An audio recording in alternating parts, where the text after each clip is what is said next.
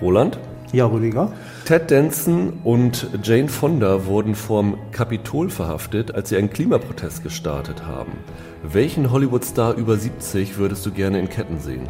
Ja, ich glaube, am liebsten würde ich tatsächlich Jack Nicholson in Ketten sehen mal, weil der nach Shining so unglaubliches Overacting betrieben hat und dafür nie, und dafür nie so richtig bestraft worden ist, weil er damit natürlich auch immer wieder aufgehört hat und wieder gut gespielt hat.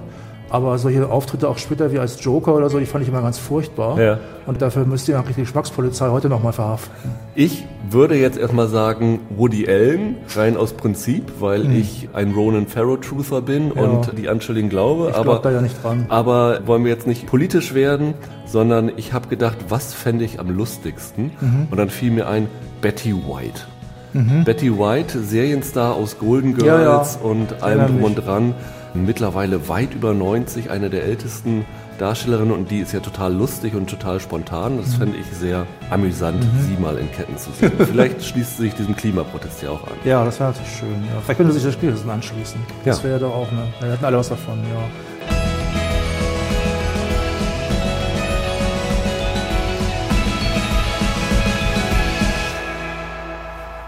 Herzlich willkommen zu einer neuen Ausgabe von Serienweise. Mein Name ist Rüdiger Meier und bei mir zu Gast ist Roland Kruse. Hallo. Wir wollen heute über die dritte Staffel von The Crown reden, die am 17. November auf Netflix startet mit zehn neuen Folgen und den Zeitraum von 1964 bis 1977 umfasst. The Crown ist ja, ich glaube, es ist immer noch die teuerste Netflix-Serie, die es bisher gegeben hat. Die erste Staffel war ja damals 100 Millionen Galt Pfund, damals als ich glaube 100 teuerste, Millionen. Pfund sogar teuer, weil sie da ja auch sehr viele Kulissen gebaut haben. Wahrscheinlich sind die späteren Staffeln ein bisschen günstiger. Das stimmt. Aber es ist natürlich schon ein Prestigeprojekt von Netflix. Also es sieht, sagen. immer, es sieht immer noch sauteuer aus. Ja. Also da sie ja diese schönen, tiefen, scharfen Bilder haben von Innenräumen auch immer noch, das ist ja wahnsinnig detailverliebt ausgestattet mit dem ganzen Krempel, der da rumsteht. Erstaunlicherweise ist The Crown bei den ganzen Zahlen, die Netflix jetzt in letzter Zeit veröffentlicht, von meistgesehenen Serien überhaupt nicht dabei. Mhm, aber sie sind halt komplett dieser Serie treu und haben ja jetzt auch schon die vierte Staffel, dreht ja jetzt auch schon parallel. Ja. Mhm. Mit Gillian Anderson als Maggie Thatcher. Und Die hier, noch soll- nicht, die hier noch nicht dabei die hier ist. noch nicht dabei ist. Und es sollen ja insgesamt sechs Staffeln werden. Und ich glaube auch, das ziehen sie komplett bis zum Ende durch. Ja, das glaube ich auch. Ich frage es halt, ich, es ist ja so ein bisschen morbide, ne? Ich habe mich so, als ich das so guckte, habe ich so, mich so gefragt, naja gut, die Queen ist ja auch schon ein bisschen älter jetzt. Ob sie irgendwann mal stirbt. Ob sie irgendwann mal stirbt in der Realität und dass, ob sie wirklich so ein bisschen sagen, naja, okay, bei Staffel 6, ob sie da noch lebt wirklich dann. Hm, hm, hm. ja. Und da frage ich mich so, wie die so planen. Ne? Also der Peter Morgan. Vielleicht spekulieren sie sogar darauf, dass sie nicht lebt, lebt weil sie dann Abschluss für die Serie Ja, hätten. ja. Also das ist halt, weil weil jetzt nehmen wir, jetzt nehmen wir mal an, die wird so irgendwie so alt wie Yuppie Hestas, Ja. dann haben die auch vielleicht jetzt ein bisschen ein Problem, ne? weil die müssen ja irgendwann einmal aufhören. Ne? Ja, die Frage ist ja, sie, ähm, der Peter Morgan, der hinter der Serie steckt, der hat ja auch schon The Queen gedreht, die ja um die... Nee, geschrieben, Äh, ge ge geschrieben. Da ging es ja um die Zeit von Diana, wie sie das jetzt in der nächsten Staffeln einbinden, ob sie das auslassen, sagen, ich habe da schon den Film, Das guckt euch das nicht. an oder hoffe, ob sie das das- auch das nochmal neu machen. das müssen sie machen. Also das ist schon, wird schon sehr interessant Ja, sein. das ist ja, es ist ja, man muss ja auch, auch ehrlich sagen, also, ähm, The Queen ist ja auch nur Stoff für ungefähr eine, ein bis höchstens zwei Folgen, Ja. ich mal behaupten. Die dritte Staffel. Die ersten beiden, wir haben ja, glaube ich, Podcast noch bei Bingenweisheiten damals zu den ersten beiden gemacht, fanden wir auch beide sehr gut. Hattest du Präferenz zwischen den beiden Staffeln? Ja, die erste war die, Die erste war- beste, auch bis heute, finde ich. Ja. Ich bin mir übrigens nicht ganz sicher, haben wir zur ersten Staffel wirklich eine Folge gemacht? Zur zweiten haben wir definitiv eine gemacht? Ich meine zur ersten auch, Okay. ja. Ich meine mich noch daran zu erinnern, wie wir darüber diskutiert haben, wie detailverliebt die Krönungssequenz gedreht worden ist. Kann sein, okay. Wie fandest du denn die dritte Staffel im Vergleich zu den ersten beiden? Ja, es ist so ein sehr, sehr, sehr, sehr langsamer, aber doch stetiger Niedergang irgendwie. Echt? So schlimm? Ja, nee, ich, ich sag ja sehr, sehr langsam. Also ich finde es immer noch sehr gut. Es ist für mich auch immer noch eine der besten Netflix-Serien. Aber jetzt mal ernsthaft, also ich habe damals ja bei der ersten Staffel wirklich gesagt, für mich persönlich war das damals für mich die schönste oder interessanteste Netflix-Serie. Denn seitdem ist eine, Menge, ist eine Menge Neues gekommen, eine Menge passiert. Ich finde, es gibt relativ wenige Folgen, die so richtig herausragen. Und dann hast du das Problem, Es gibt so einen festen The Crown Inszenierungsstil Ja. und auch Erzählstil. An den halten sich auch alle Regisseure. Da ist ja von zum Beispiel aus Deutschland diesmal Christian Spocho dabei. Der unterscheidet sich aber auch nicht wesentlich von den anderen. Hier Benjamin Caron hat durch die meisten gemacht und so weiter. Und ich hatte, bei, ich hatte relativ früh das Gefühl, das hat sich auch über die weiteren Folgen bestätigt, dass ich ungefähr wüsste, wie ich eine The Crown Parodie inszenieren würde. Ja. Also, so, ne, du, wer jetzt nochmal reinguckt, wird das auch ganz schnell merken. So am Anfang so eine ganz schnelle Montage, so wo Knöpfe gedrückt werden und, und Kaffeemaschinen angeschaltet werden oder, oder wo ein Tisch gedeckt wird oder so, flup, flup, flup. Und dann mache ich irgendwann eine Obersicht, um so ein bisschen Grandezza reinzubringen, dieses Überwältigende. Da geht es ja ständig darum, dass, dass ähm, mehr oder weniger normale Leute so überwältigt sind von ihren Aufgaben. Und dann Ja. gibt's halt diese extremen Vogelperspektiven, wo man das alles so von oben sieht. Und dann würden irgendwann die Politiker in der Klemme stecken, der Premier, der jeweilige, und dann muss die Queen oder Prinzessin Margaret müssen irgendwie helfen. Und äh, Margaret macht dann irgendwie wieder eine. Klingt ja fast wie eine Superheldenserie. Ja, ja, ja, also das ist ja auch so eine, im Grunde eine Superheldenserie. Und dann muss Margaret irgendwie helfen, äh, dann hat Margaret wieder irgendwie Liebeskummer. Und Charles und Philipp müssen immer sagen, irgendwie, ah, ich bin ja so einsam und äh, so traurig und keiner versteht mich und ich Ja. will eigentlich lieber irgendwie, was ich weiß gar nicht, was Charles sein will zu dem Zeitpunkt, ob er irgendwie Dichter sein will oder auch schon Gärtner oder Förster oder Architekt, der will ja so viel sein heutzutage. Oder ob, oder aber Philipp, der will was Abenteurer sein und Pilot und Kriegsheld. Das, so stelle ich mir eine Parodie auf, die klingt jetzt gar nicht mal so lustig. Ein paar Witze müssen mir dann noch einfallen, so stelle ich mir eine Parodie auf The Crown vor. Das ist mein, ein bisschen mein Problem. Also was ich damit sagen will, ist eigentlich, äh, lange Rede, kurzer Sinn jetzt. Ich finde, es ist so ein bisschen eingegroovt. Das ist einerseits schön, man ist gerne mit den Leuten zusammen, obwohl es das eine, das ist eine Leistung. Es ist ja ein, äh, fast, bis auf ganz wenige Figuren, es ist ja wirklich ein völlig neuer Cast. Ja. Und äh, trotzdem hat man das Gefühl, ja, das sind die alten Figuren und die, die, die haben das sehr gut übernommen und sind jetzt halt gealtert, sehr glaubwürdig und ähm, man fühlt sich dann gleich wieder zu Hause. Aber gleichzeitig ist es halt auch so, es ist so ein gewisser Trott da. Ja, also da kann ich mich auch anschließen, bevor wir gleich mal zu der Neubesetzung kommen. Ich habe auch so zwei Sachen, die ich fast in jeder Folge wiederkehrend sehe. Zum Beispiel ist mir irgendwann aufgefallen, ich glaube, ich habe noch nie eine Serie gesehen, wo die Hauptfiguren so viel Fernsehen gucken. Ja. Außer eine schrecklich nette Familie vielleicht. aber, aber hier ist es ja so, dass du dann Okay, auch selber stimmt. siehst, was auf dem Fernseher ist. Und das ist ein bisschen nicht ein Problem der Mhm. Serie, aber ein selbstgemachtes Problem der Serie, weil sie sich ja sehr auf dieses Königshaus Ja. konzentriert, die ja isoliert vom Rest der Welt sind.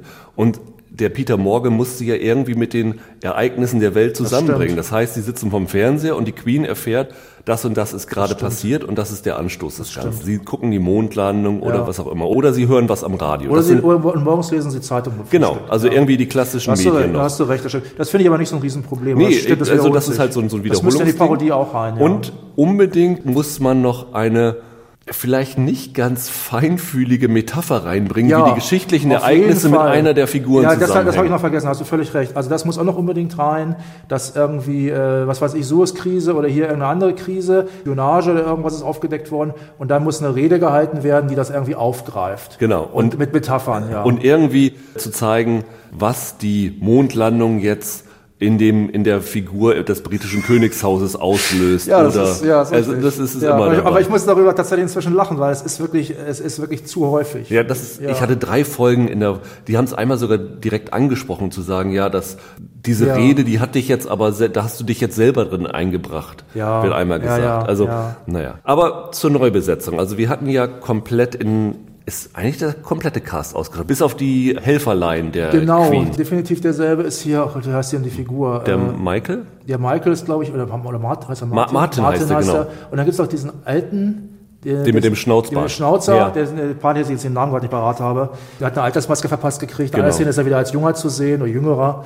Der hatte eine relativ kleine Ja. Rolle. Ist, wird dann auch irgendwann, das kann man glaube ich ruhig spoilern, relativ sang- und klanglos verabschiedet Ja. irgendwann zwischen zwei Folgen. Und das sind dieselben, genau. Genau, also man kann sagen, das royale Personal wurde ausgetauscht. ja. Also ganz offensichtlich erstmal ist Claire Foy weg und Mhm. wird durch Olivia Colman ersetzt, die ja gerade für The Favorite einen Oscar gewonnen hat. Dann wird die, ihr Ehemann ausgetauscht. Das war ja bisher äh, Matt Smith. Mhm. Das ist jetzt Tobias Menzies von Outlander, kennen die meisten ihn Genau, wahrscheinlich. oder von The Terror einige auch, ja. Princess Margaret, die Schwester der Queen, bisher Vanessa Kirby, ist jetzt Helena Bonham Carter. Wahrscheinlich im Star-Appeal dazu gewonnen, denke Ja. ich mal. Also man muss auch tatsächlich sagen, also die, ich wäre ja mega Fan von der Kirby, gerade Ja. in der Rolle. Aber du kannst der Kirby nicht einfach eine Altersmaske verpassen und Nee. die Rolle. Das ist schon okay mit der Bonham Carter. Genau. Und ihr Ehemann war bisher gespielt von Matthew Good, glaube ich. Mhm. Der ist jetzt mhm. gespielt von Ben Daniels. Mhm. Und kennt man aus House of Cards unter anderem, glaube genau. ich. Genau. Und dann hat man natürlich die ganzen Kinder, die ja älter geworden sind durch äh, ältere Darsteller ersetzt. Also jetzt Prince Charles wird gespielt von Josh O'Connor, Prinzessin Anne wird gespielt von Aaron Doherty. Und dann kommen noch ein paar neue Figuren dazu. Es gibt, wie gesagt, einen neuen Premierminister. Jetzt in dieser Staffel beginnt es damit, dass Harold Wilson mhm. zum Premier wird. Der wird gespielt von einem britischen Schauspieler namens Jason Watkins, der mal in der vierten Staffel von Line of Duty die ersten zwei Folgen, glaube ich, mitgespielt mhm. hat. Da kommt, und kommt Heath dann noch, ne? Ed, Edward heißt er, ne? Edward, Edward ja, Heath, ja, der ja. war ja so ein, so ein Zwischending. Also insofern ganz interessant mit dem Premier. Das ist das erste Mal, glaube ich, dass sie mit einem Labour. Premierminister zu tun hat, was ja dazu führt, weil die Labour ja immer so als gegen die Royalisten ja. gesehen werden und da entsteht eine ganz gute Dynamik das zwischen den beiden. Das ist eine ganz gute Dynamik. Ich war überrascht, ich hatte im Vorfeld gelesen, dass es hieß, ja, das sei jetzt ja wohl der Antagonist für diese Staffel. Ja. Das ist er ja gar nicht. Überhaupt nicht. Er ist ja eher ein überraschender Vertrauter ja. von ihr, mit dem sie ja ein sehr gutes Verhältnis dann entwickelt. Tja, zum also sie sind sich politisch wahrscheinlich nicht sehr nee, nahe, aber menschlich äh, verstehen die sich ganz gut. Mhm. Hat dich irgendeine Besetzung, Neubesetzung gestört oder so ein bisschen rausgeworfen? Nee, äh, könnte ich nicht, könnte ich nicht behaupten. Also ich habe am, ich hab am Anfang ein bisschen ähm, Probleme gehabt mit Tobias Menzies. Ja. Das liegt aber nicht an ihm, sondern an mir. Ich habe diesen, ich sage jetzt mal, jugendlichen Charme vermisst, den Matt Smith da am Anfang ja. bei, bei Prince Philip dabei hatte, ohne behaupten zu wollen. Ich würde, ich würde sogar so weit gehen zu sagen, Menzies ist, spielt eigentlich besser als Smith. Ja. Er, der hat auch viel mehr zu spielen. Ich mag Smith sehr gerne, auch als Dr. Who war ich immer ein großer Fan. Aber auch das ist wieder so ein Fall, wo man sagt, das geht nicht. Es muss ein anderer Darsteller ja, her. absolut. Und, und Menzies macht das eigentlich gut. Und diese gepresste Redeweise, also wir haben es bei dem Original gesehen, ja. die ist manchmal so ein bisschen anstrengend, aber naja, gut, okay, das ist so, so redet Prinz Philipp halt. Ich und wollte gerade sagen, also dieses, diese Ausdrucksweise, die im Deutschen wahrscheinlich nicht da sein ja. wird, das wird ja raus ja. sein, die hat mich ein bisschen auch irritiert. Und dann habe ich mir tatsächlich auf YouTube so ein paar Ansprachen von Prinz Philipp angehört. Und man merkt schon genau, worauf er hinaus wollte. Und mhm. am Ende fand ich es ganz interessant, weil dieser Josh O'Connor, der der ja. Sohn, den Charles, den ja. Sohn von Prinz ja. Philipp spielt, der hat sich eine recht ähnliche Sprachweise angewöhnt. Und also ich sag mal, Olivia Coleman habe ich wirklich nach einer halben Folge schon gleich akzeptiert. Ja. Bei Tobias Menzies hat es bei mir vielleicht anderthalb Folgen gedauert. Mhm.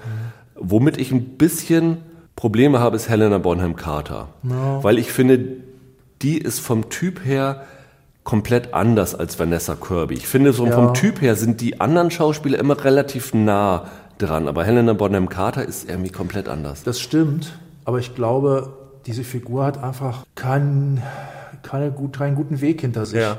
Habe ich das Gefühl. Und, ähm, und da ist, da ist die Bonham Carter dann wieder, sie ist ja fast schon so eine komische Alte muss man ja. leider sagen. Ja. Ne? Ein bisschen irritiert war ich auch, zumal das ist auch wieder jetzt so parodiemäßig.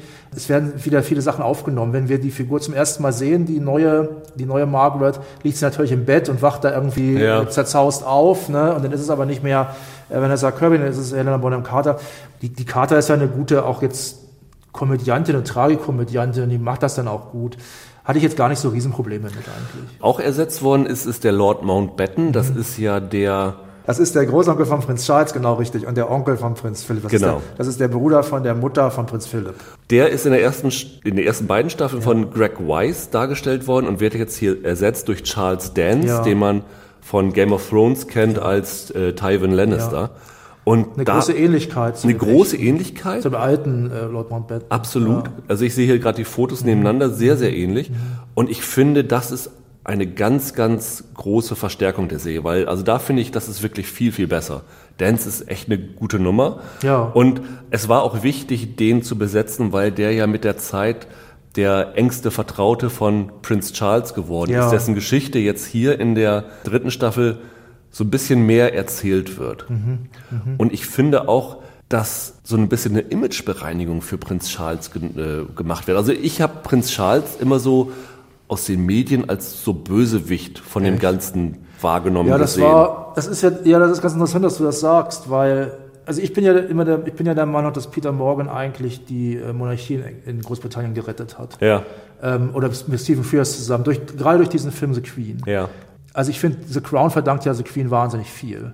weil äh, die, die, die wichtigsten Szenen in, äh, in The Queen, viele werden ja auch gesehen haben, waren ja immer diese Gespräche zwischen Tony Blair, damals Premier, und die ja genauso ablaufen wie hier jetzt, ne, so mit ein bisschen zeremoniell und so, dann sind die aber die beide sich selbst überlassen und, mhm. und reden nur miteinander, ist auch keiner dabei.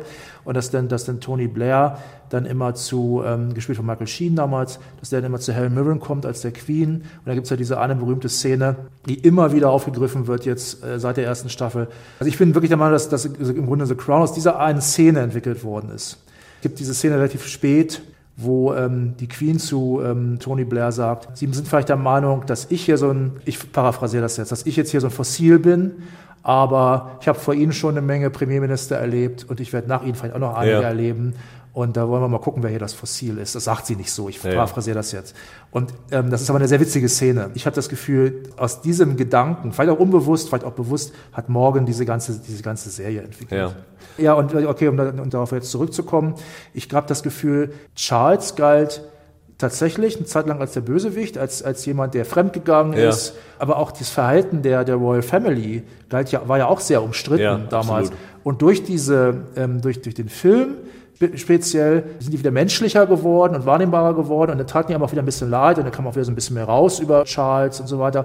Und ich glaube, das ist wirklich meine Meinung tatsächlich, dass, dass da so ein Imagewandel damals schon stattgefunden ja. hat. Ich finde, nach dieser Staffel versteht man Charles, was ihn motiviert, was ihn ja. belastet hat, sehr, sehr gut. Also mhm. ich finde, der ist hier in der Staffel mit einer der Figuren, mit denen man sich am meisten identifizieren ja, das kann. Stimmt. Das fand ich eigentlich ganz das interessant. Ist wahr, das stimmt. Die erste Folge der Staffel ist eine Szene, die ich extrem clever fand. Ja. Dort werden nämlich die neuen Briefmarken vorgestellt mhm, mhm. mit dem neuen Porträt der Königin. Mhm. Und so greift die Serie ein bisschen dieses, diese Neubesetzung auf. Ja. Und das finde ich, fand ich relativ klug. Das stimmt. Was ich erstaunlicherweise da nicht so gut fand, ist, ich habe mir dann diese Briefmarken angeguckt und tatsächlich, die Serie sagt 1964, mhm. der Wechsel der Briefmarken ist tatsächlich erst 1967 mhm. passiert. Es gab zwei Briefmarkenserien, die Wilding Series hieß die alte mhm. und diese wurde dann ersetzt durch die Mechin, M-A-C-H-I-N Serie. Das ist, das ist gelisch irgendwie. Genau. Ja. Und das ist 67 passiert. Ja. Was ich aber sehr irritierend fand, ist, gerade weil die Serie, wie ich habe es vorhin erwähnt, bei der Krönungsszene und so extrem nah an historischen Aufnahmen ist, ja.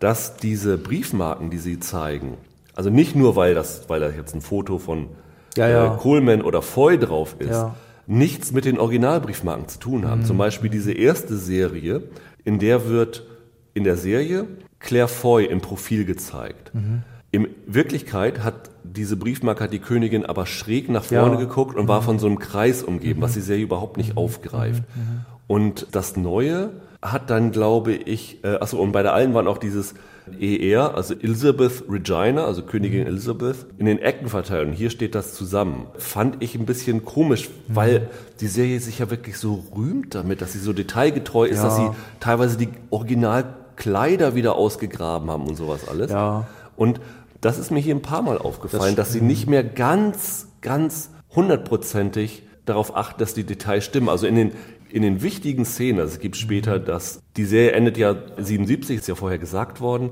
und 77 war das silberne Thronjubiläum mhm. von Elisabeth. Und da hat sie tatsächlich so ein Kostüm mit so einem Bommelchen hinten dran. Das ist tatsächlich genauso eins zu eins. Es gibt so eins. Das gleiche gilt ja auch für diese Intonisation als Prince of Wales. Ne? Ich glaube, das haben, da haben sie auch die Kostüme ähm, genau nachempfunden. Genau, da hatte sie so einen komischen Hel ja, goldenen Helmchen. Wie so, ein, wie so ein Helmchen, ja, stimmt. Das sah total albern aus. Also da habe ich auch Fotos gesehen, das sah tatsächlich sehr ähnlich aus. Aber zum Beispiel, es gibt eine Szene in dem Weißen Haus, wird Margaret von Lyndon B. Johnson, der mhm. gespielt wird von Clancy ähm, Brown. Clancy Brown, sehr, also, sehr gut. Auch sehr gut, ja. Also der, wer, wem es jetzt nicht klingelt, das ist der Bösewicht aus Highlander gewesen. Ja. Und da trägt sie so ein weiß-rosa, zweifarbenes Kostüm. Ja. Und es gibt halt ganz berühmte Coverbilder von Time Magazine, mhm. wo sie in einem komplett rosa Outfit zu sehen ist. Und da fragte ich mich, okay. Auch bei dieser Lyndon B. Johnson. Auch bei dieser Lyndon B. Johnson ja, Empfang. Und da dachte ich, hm, okay. Also so ganz, sie versuchen immer noch sehr, sehr genau dran zu sein, aber manchmal. Also viel, ähm, also sie biegen ja, sie das. Die, naja, die, sie biegen schon relativ viele Sachen hin. Ne? Du hast dich ja, glaube ich, ein bisschen intensiver beschäftigt als ich. Also, also bei den Briefmarken, das ist halt so symptomatisch, muss man sagen weil sie halt diesen Übergang zwischen den Darstellerinnen zeigen wollen, zeigen sie beide jetzt im Profil. Genau, ja, ja. Und da biegen sie es halt dahin visuell, das ist halt sehr deutlich. Und das wird halt später aus dramaturgischen Gründen dann immer wieder gemacht, dass teilweise mal einfach mal Jahre durcheinander geschoben werden. Ja, also das ist sehr, sehr auffällig. Also da muss man sagen, ihr dürft diese Serie nicht als ja. Geschichtsschreibung, ja. als, als unverwechselbare mhm. Geschichtsschreibung hinnehmen. Die Ereignisse, die sie zeigen, sind, ich würde sagen, zu 80 Prozent auch so passiert. Mhm die Abläufe mhm. sind nicht unbedingt immer so passiert. Also ich sage mal ein Beispiel, wie gesagt, wir versuchen alles ohne zu spoilern, aber es, wie gesagt, es ist Geschichte. Es gibt eine Folge, die konzentriert sich auf die Mondlandung. Und ja. wie jeder weiß, ist die Mondlandung 1969 mhm, gewesen. Mhm. Und diese Folge wird vermengt damit, dass ein neuer Dekan von Windsor mhm, berufen wird. Mhm. Und dieser neue Dekan, ich glaube Robin Woods heißt er, mhm. der ist in Wirklichkeit schon 1962 berufen worden. In der Serie wirkt es aber immer so, als ob das alles parallel geschieht, was mhm, hier mhm, abläuft. Mhm. Und da sind halt teilweise, also das war der, der krasseste Fall, weil sieben Jahre sind. Teilweise werden aber sogar in Parallelmontagen Sachen gezeigt, die drei verschiedene Sachen gezeigt, die in drei verschiedenen ja, Jahren passiert ja, ja. sind. Das darf man nicht zu überbewerten. Und das hat natürlich ganz klar dramaturgische Gründe. Es machte in dem Fall Sinn, bei dieser Mondlandungsgeschichte das beides zu vermengen, weil es etwas ausdrückt, was letztendlich mit Prinz Philipp passiert, ja. innerlich. Mhm. Und ich finde, das kann man der Serie auch verzeihen. Man, man muss es ja, nur wissen, dass es halt nicht für bare Münze genommen werden muss. Es, es stört mich nicht. Was ich aber trotzdem finde, ist, dass auch trotz dieser Veränderung ist The Crown für mich eine der faszinierendsten Geschichtsstunden, was ich hier so in, in mhm. britischer Geschichtsschreibung gesehen habe. Überhaupt an Geschichtsschreibung. Ja. Also du hast wirklich, ich habe auch, ich hab auch gedacht, es ist halt tatsächlich faszinierend, wie da Geschichte aufbereitet wird. Weil das ist dramaturgisch dann wirklich ganz geschickt gemacht. Bei aller Kritik, die wir jetzt hier schon formuliert haben, ich kenne auch nichts, mir fällt jetzt fast, also fast nichts Vergleichbares ja. ein wo, also außer vielleicht sowas jetzt wie Lincoln oder so von Spielberg oder so, wo ich auch sagen muss, da ist Geschichte wirklich, naja, um ein komisches Wort zu gebrauchen, süffig aufbereitet worden. Ja. Und ähm, das ist wirklich sehr faszinierend. Also dieses, man hat wirklich das Gefühl, man lernt da tatsächlich was so nebenbei ja. über britische Geschichte. Das ist und man, man, man lernt ja auch tatsächlich, die Zeiten waren schon immer schlimm. Ja. Ne? Also so dieser ganze Trouble jetzt mit, mit Boris Johnson und so, das, die haben damals schon auch ihre, ihre Premiers nicht ernst genommen und die, also es ist gar nicht so sehr jetzt Wilson, aber auch, der hatte auch einen Haufen Ärger. Der galt dann aber auch teilweise als KGB-Spion, was offenbar nicht stimmt und so, aber wurde auch mal wieder behauptet. Und es gab da auch schon im Grunde rechte Umsturzideen, ja. sagen ja. wir mal.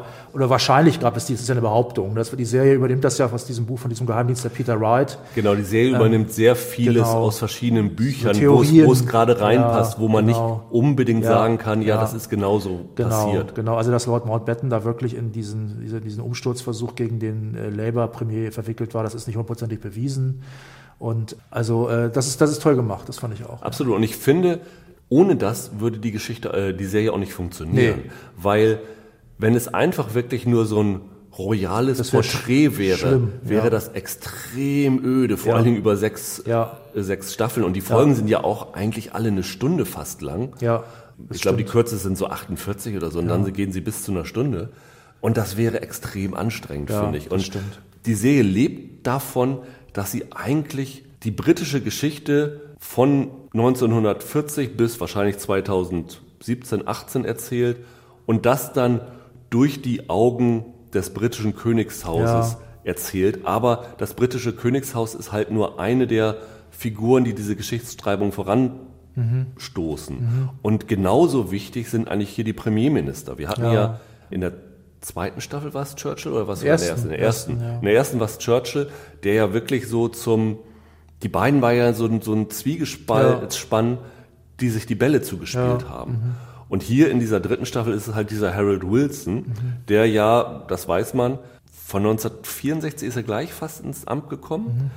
Und dann ist er einmal abgesetzt worden, also abgewählt worden ja. bei einer Wahl und ist dann nachher wieder ins Amt gekommen, mhm. sodass in dieser mhm. Zeit von 1964 bis 1977 der Harold Wilson, ich glaube, acht oder neun Jahre als Ja. Ministerpräsident im Amt war. Und ich glaube auch tatsächlich, dass die Wahl dieser zeitlichen Abschnitte der einzelnen Staffeln sehr davon geprägt ist, wer dieser Premier ist. Weil die Queen bleibt ja immer gleich. Ja, das stimmt. Und sie nehmen sich dann halt die Leute raus, die halt längere Zeit im Amt waren als Premier und wirklich dann auch die britische Geschichte mitgeprägt haben. Wie gesagt, Churchill, hier Wilson, in der nächsten Staffel Thatcher, die ja ewig im Amt war. Ja. Also das wird schon der Rahmen sein, in dem die Serie ähm, erzählt wird. Ja. Und das finde ich eigentlich ziemlich klug. Was mir gerade noch einfällt, ist auch zum Beispiel diese Geschichte, also wir können ja sowas ruhig spoilern, weil das steht in Wikipedia drin, als Ja. britische Geschichte.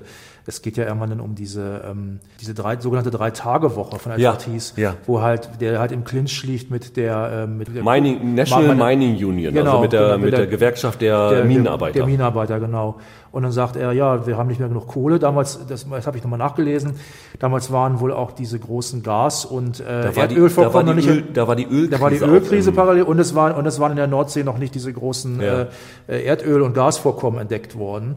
Und dann waren die halt von Kohle extrem abhängig und dann gibt's immer wieder äh, Powercuts, also Ja. das Strom gespart, dass das Strom abgestellt wird einfach und dass die Leute dann damit Kerzen sitzen und das äh, hatte ich- nicht mehr auf dem Zettel. Nee. Ich weiß nicht, wie das bei Jüngeren, ich glaube auch nicht, dass jüngere Briten das auf dem Zettel haben. Man geht heute immer so davon aus, ja, Strom ist halt da, ne? aber Und ich, ich finde halt auch das zeichnet die Serie extrem aus. Es ist, ich finde es nicht so interessant, das, was wirklich durch die Klatschpresse gegangen Nee, ist, was ausgeweitet worden ist, die Affären von, Von Prinzessin Mar- Margaret ja. und ihrem Ehemann und sowas Ja. alles, was, was überall ausgeschlachtet worden Ja. ist, finde ich überhaupt nicht so interessant. Aber in der Serie Sachen zu sehen, von denen ich zumindest nichts gewusst Ja. habe Ja. und das da gezeigt zu bekommen, fand ich unglaublich fesselnd. Also ganz krasses Beispiel, dritte Folge. Ja. Da geht es um ein walisisches Städtchen namens Aberfan. Ja, da muss man jetzt, da muss man jetzt vorher sagen, wir wussten es beide vorher nicht und wenn, man's, wenn man überhaupt nicht weiß, was passieren wird, dann ist es noch schockierender. Also in diesem, in diesem walisischen Städtchen Ja, passiert sa- etwas. sage ich jetzt- ja, so genau, eine, ja. Ein nationaler Notstand, nenne ich mal so, wird da ausgelöst. Und wie das Ganze gezeigt wird, A, war das die aufwendigste Folge? Also. Ja. die hat so viel gute Special Effects Ja, gehabt, wo du denkst, wow, wie habt ihr das Ja, hingekriegt? tolle Kamera, das stimmt, ja. Und dann ist es so ein, so ein Ding, also A ist es etwas, wo du denkst, warum habe ich davon noch nichts gehört? Das Ja. ist ja wirklich ein einschneidendes Ereignis gewesen. Ich wette, die Engländer, die wissen, oder Briten, die wissen auch nichts von hier Wunder von Länge, da haben die meisten Ja. auch nie was von gehört oder sowas. Das- kann man jetzt so ein bisschen vergle- entfernt vergleichen, ganz entfernt vergleichen. es hat vielleicht auch damit, ich glaube auch selbst viele Engländer werden davon nichts mehr wissen, weil Jüngeren äh, Wales ja. ist ja für die auch eigentlich ganz, ganz fern. Das wird in der Serie Mhm. ja auch thematisiert. Aber auch was das für einen Eindruck auf die Queen hinterlassen hat, die dann später, ich glaube, ich habe ein Interview von 2002 Mhm. gesehen oder einen Artikel über sie von 2002, wo sie sagt, wie sie sich bei diesem Ereignis verhalten hat, ist das, was sie in ihrer Amtszeit am meisten bereut. Mhm. Und solche Sachen dann zu erfahren, dann denkst du, wow. Und das ist wirklich, die dritte Folge ist für mich das absolute Highlight der Staffel. Ja, also wer wirklich nur eine Folge gucken will, Ja. weil er einfach nur Lust auf Crown hat, auf Royals oder so, guckt euch trotzdem die dritte Folge an. Die lohnt sich wirklich. Das stimmt, das ist die beste, finde ich auch. Also ich würde tatsächlich sogar so weit gehen zu sagen, die Folgen zwei bis vier sind die besten. Okay. Da, hast, da hat man so alles, also die Folgen äh, zwei und vier, die sind tatsächlich eher heiter. Ja. Äh, und die, der, die Aberfan-Folge, die dritte in der Mitte, ist überhaupt nicht heiter, die ist tragisch. Da kriegt man so, das ist, das ist tatsächlich so der, die, hat, hat einen relativ frühen äh, Höhepunkt, die, diese Staffel, finde ich. Folge 5 und 6 wurden ja von Christian Schwocho inszeniert, haben wir vorhin schon gesagt. Und die fand ich tatsächlich auch echt gut. Also die Folge 5 war eine Folge, die sich auf das, was du vorhin schon angesprochen hast, mit Lord Mountbatten konzentriert und parallel dazu erzählt, wie die Königin versucht, die ja eine ambitionierte Pferdezüchterin ist, also Rennpferdezüchterin ist, wie sie versucht, dass ihre Pferdezucht wieder wieder nach vorn äh, vorangetrieben wird, so ein bisschen, das wird parallel Da erzählt. taucht Porci wieder auf aus der ersten Staffel, Genau. wer sich noch an den erinnert. Und ja. Folge 6 ist die, also ich würde es als Laie Krönung nennen, aber es ist irgendwie Ja, ein, ein- Initiationsritual ein- ein- von ja. Prinz, äh, von, von äh, Einsetz- Charles zum, Einsetzung oder genau, nennt, zum ja. Prince of Wales. Ja. Und die Folge fand ich super interessant, die sechste. Also es war für mich ein zweites Highlight, weil sie auch so sehr viel über Wales Ja. erzählt hat, was ich auch nicht wusste, auch wie kontrovers das damals Ja. war. Und äh, sehr, sehr schön ist, im Abspann der sechsten Folge wird ein Lied gespielt, Mhm. das ist ein Protestsong von Dafyt Ivan, also habe ich wahrscheinlich komplett falsch ausgesprochen, weil ich kein Walisisch kann, D-A-F-Y-D-D.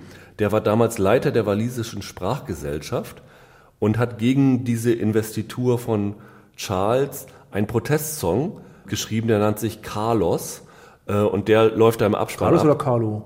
Carlo, Carlo, weil das irgendwie walisisch für Charles ist. Das fand ich total lustig, den da im Abspann zu hören. Also Ja. da, ich weiß nicht, inwieweit Christian Spocho daran involviert war, aber das war schon eine sehr äh, inspirierte Wahl als äh, Hat Abspannsong. wahrscheinlich Morgan hat das wahrscheinlich gewusst. Ja, wahrscheinlich, denke ich Ich habe übrigens gelesen, dass dieser Sänger, das war ja damals relativ bekannt, das Lied, dass der hat sich Jahrzehnte später, hat der Charleston zum ersten Mal getroffen. Ja. Und haben sich ganz gut verstanden, Ja. tatsächlich. Aber, und dieser, äh, dem ist wohl sogar mehrfach angeboten worden, ihn zu treffen, also später. Aber, er- aber der, aber dieser, dieser Protestsänger wollte das nicht. Ja. Und den hat aber jetzt inzwischen doch, tatsächlich.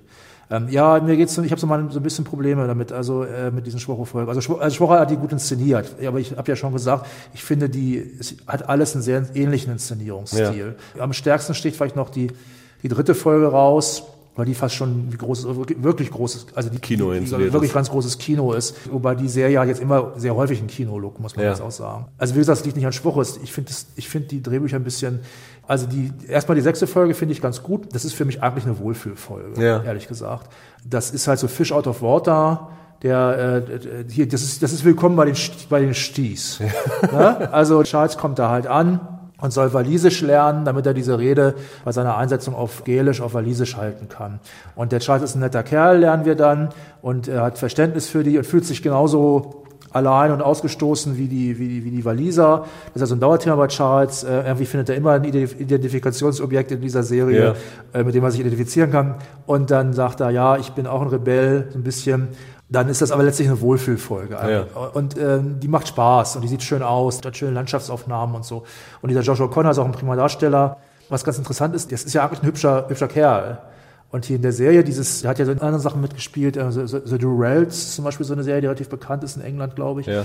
Der spielt ihn aber immer so verdruckst. Und dadurch wirkt er halt überhaupt nicht so hübsch, sondern Ja. wirkt wirklich wie der echte Charles. Ähm, das, ist, das ist ganz interessant, weil ansonsten teilen die beiden eigentlich nur die leicht abstehenden Ohren. Ne? Was ich auch noch sagen wollte, ist, an diese Mountbatten-Folge, mir passiert da ein bisschen zu wenig.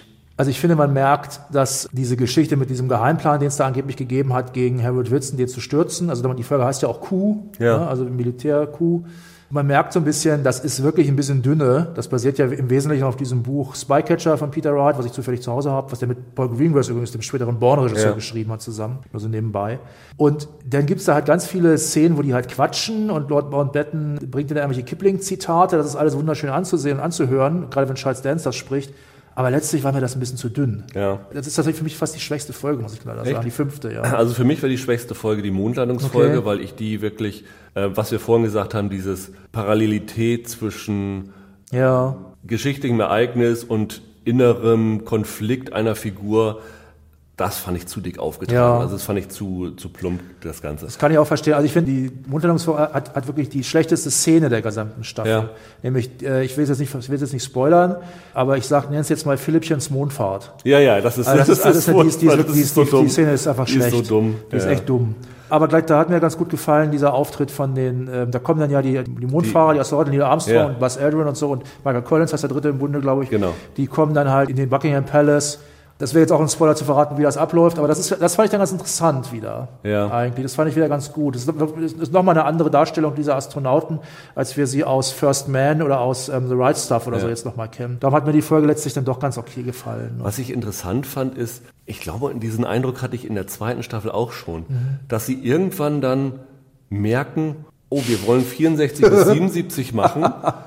Jetzt haben, sind wir bei Folge 7 oder 8 Das stimmt. und sind erst bei 1969. Das ist wahr. Jetzt müssen wir mal ein bisschen Ja. Tempo machen. Hoppla hopp. Ich fand gerade die letzte Folge der Staffel ist ein Schweinsgalopp, Ja. um zu dem Zeitpunkt Ja. zu kommen, wo sie die Serie an die nächste Staffel übergeben wollen. Und das, das fand ich richtig. ein bisschen unglücklich geschrieben, stimmt, sagen wir es mal das so. stimmt. Hast du so von den Darstellern irgendwie so ein, ich sag mal, in der zweiten Staffel haben wir gesagt, Vanessa Kirby war so dieser Ja. Breakout-Star. Ja, ja. Hast du hier jemanden, der so Wobei ich glaube, die Foy auch, ne? die war vorher auch nicht bekannt so richtig, oder? Claire Foy. Ja, ja, das stimmt.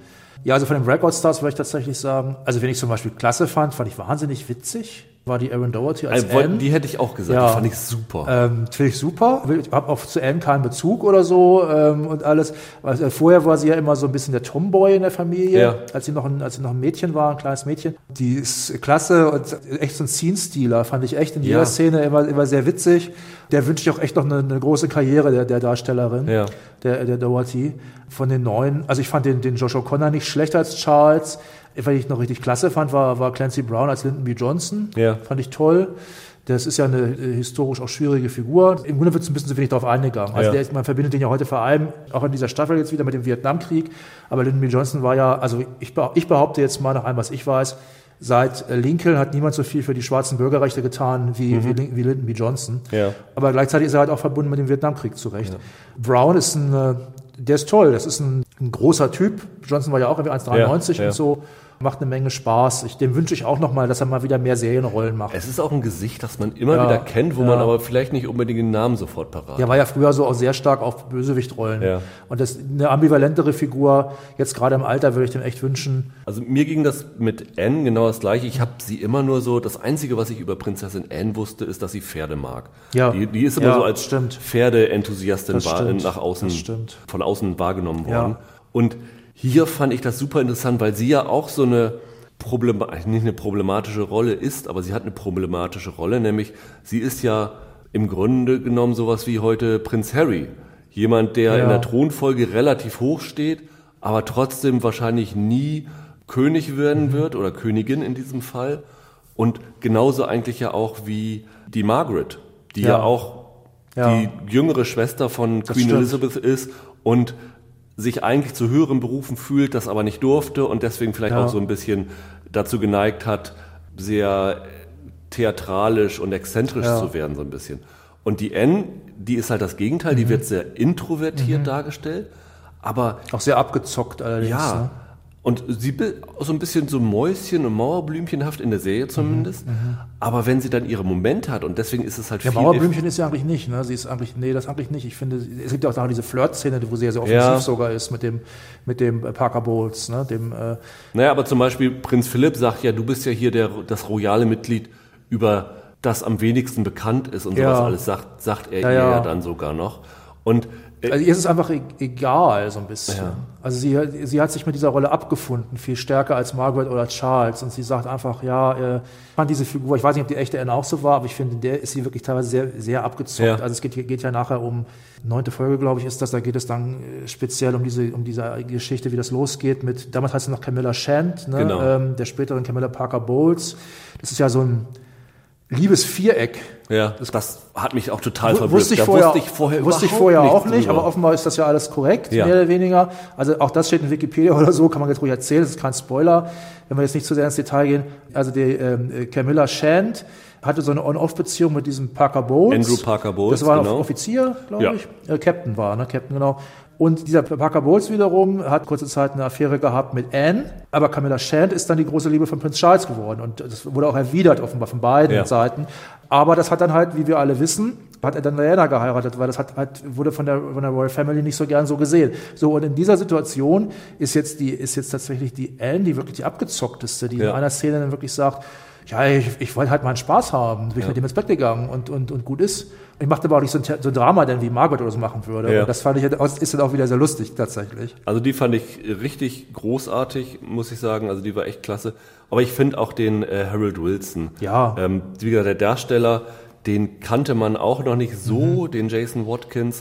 Äh, Der ist in, auch gut, ja. In den Szenen, ich finde, du hast auch eine, eine tolle Entwicklung dieser Figur, der jetzt in der ersten Szene dann halt in den Buckingham Palace kommt und dann vom Personal Mhm. Ja. gesagt bekommt, so und so musst du dich Ja, verhalten ja, und dann Kopf, Kopf verbeugen, Your. Majesty sagen und sowas alles. Und wie der da so ganz eingeschüchtert dann zu der Königin reinkommt und du, du siehst, wie er sich mit ihr unwohl fühlt und sie sich mit Mhm. ihm unwohl fühlt und wie sich das Ganze dann entwickelt und er dann halt mit sehr mehr Selbstverständlichkeit und Selbstbewusstsein. Mhm. dann später reinkommt. Das finde ich extrem gut. Fand ich auch gut, Und ich fand es wirklich enttäuschend. Das ist vielleicht einer meiner größten Kritikpunkte, was ich vorhin schon sagte mit diesem Schweinsgalopp.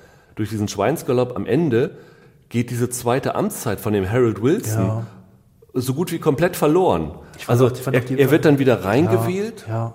wie gesagt, er wurde vorher abgewählt, dann bekommt er durch die nächste Wahl, kommt er wieder ins Amt und dann tritt er relativ schnell wieder ab. Und du siehst eigentlich nur dieses Abtreten und Ja. ansonsten hast du da gar nichts mehr. Es ist natürlich gut möglich, dass in dieser Zeit, in dieser zweiten Amtsperiode halt nichts Relevantes Ja. vorgefallen ist. Könnte man behaupten. Aber zum Beispiel, das stimmt auch nicht. Und das finde ich abschließend eins der größten Versäumnisse dieser Staffel. Angesichts der aktuellen Ereignisse Mhm. Was in Großbritannien. Ich weiß, was du meinst, ja. Im Jahr 1972, 1973 kam der EU-Beitritt von Großbritannien, der in dieser gesamten Staffel mit keinem Wort Doch, erwähnt wird. erwähnt wird er. Erwähnt Ja, wo ja, das? das ist Folge 8 oder Folge 9. Da wird es, es wird wirklich nur im, fast im Nebensatz erwähnt. Dann da ist es so er- wenig, dass es mir durchgerutscht Ja, ist. da sagt, da geht es irgendwann darum, ich, ich, also ich kriege jetzt auch nicht mehr ganz auf die Reihe, da geht es irgendwann darum, dass die Queen, glaube ich, zu äh, Georges Pompidou Ja. äh, reisen Ja, muss. genau, richtig. Und da, und da sagt Prinz Philipp oder so, ich weiß es wirklich nicht mehr, nicht mehr genau, sagt dann irgendwie, ja, hier gerade sind ja die EU-Verhandlungen Ja. und da sollst du helfen, das ist Ja. so schwierig und irgendwie so in der Art. Und das, dabei bleibt es aber auch. Ja. Also wir sehen auch Pompidou nie persönlich, wir sehen stattdessen hier den Kaiser Hirohito und alles Mögliche, aber das, das es wird erwähnt. ja. Und dass da nicht aufgezeigt wird, weil es war damals schon nicht unumstritten, dass Großbritannien in die EU, EU kommt. Das die haben ja auch schon so viele Sonderregelungen Ja. damals, nur weil, weil sie nicht rein Ey, wollten. ich habe das ja noch mal ein bisschen nachgelesen und es gab, ich hoffe, jetzt jetzt ja kein Quatsch, aber ich habe gelesen, dass es 76 schon mal eine Volksabstimmung gegeben hat, ein Referendum, Ja. ob die drin bleiben wollen, Ja. wo sie denn äh, pro EU entschieden haben. Also das ist alles, äh, davon hört man hier nichts. Genau, und das finde ich wirklich enttäuschend. Und ich finde, eine Serie, die eine gewisse zeitgeschichtliche Relevanz Ja, haben will, muss so einen Punkt unbedingt reinnehmen. Ja. Und ich habe wirklich das Gefühl, dass ihnen da die Folgen ausgegangen sind. Ja. Und dass sie das dann unter den Tisch fallen lassen, das finde ich ein bisschen enttäuschend. Weil ich finde, das, was heute in Großbritannien abgeht, kannst du erst so richtig verstehen, wenn du siehst, was damals beim ersten EU-Beitritt passiert ist und die Widerstände, die es da gab und die Argumente, die es dagegen gab. Es gab ja, war das ein Monty Python-Sketch? Nee, oder, oder, nee, Yes Minister. Yes war Minister. Yes Minister-Sketch ja, war das. das. Ist eine, das ist eine berühmte. Der ist, kein- ist, kein, ist kein Sketch, es ist einfach eine Folge. Eine Folge, genau, wo es darum geht, was die, Ja. was das Verhältnis der Briten Ja, zur EU ja, ist und so.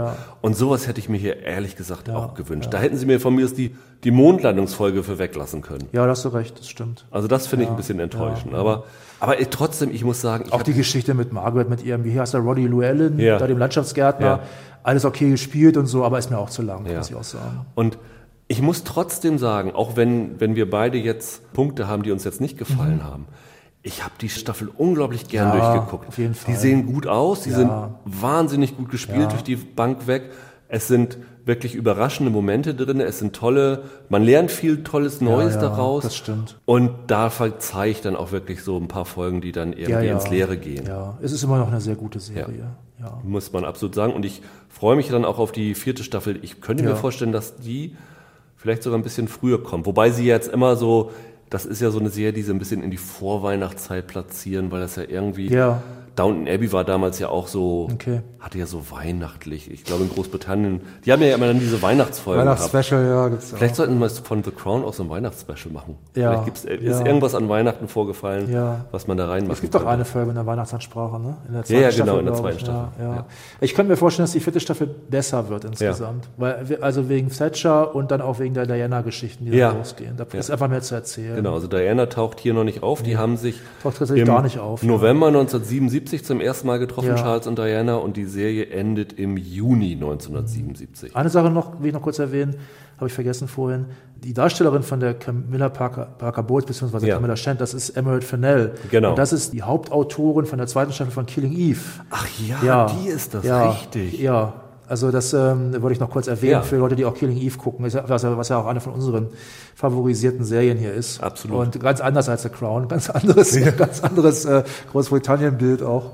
Ja, Ja, dann soll es das für heute gewesen sein. Wir haben das Ganze schon relativ früh aufgenommen, deswegen kann ich noch nicht sagen, was als nächstes kommt. Aber Ende November kommen nochmal wieder ein paar interessante Serien und da werden wir sicherlich drüber reden. Bis dahin, ein schönes Wochenende, macht's gut, ciao, ciao. tschüss.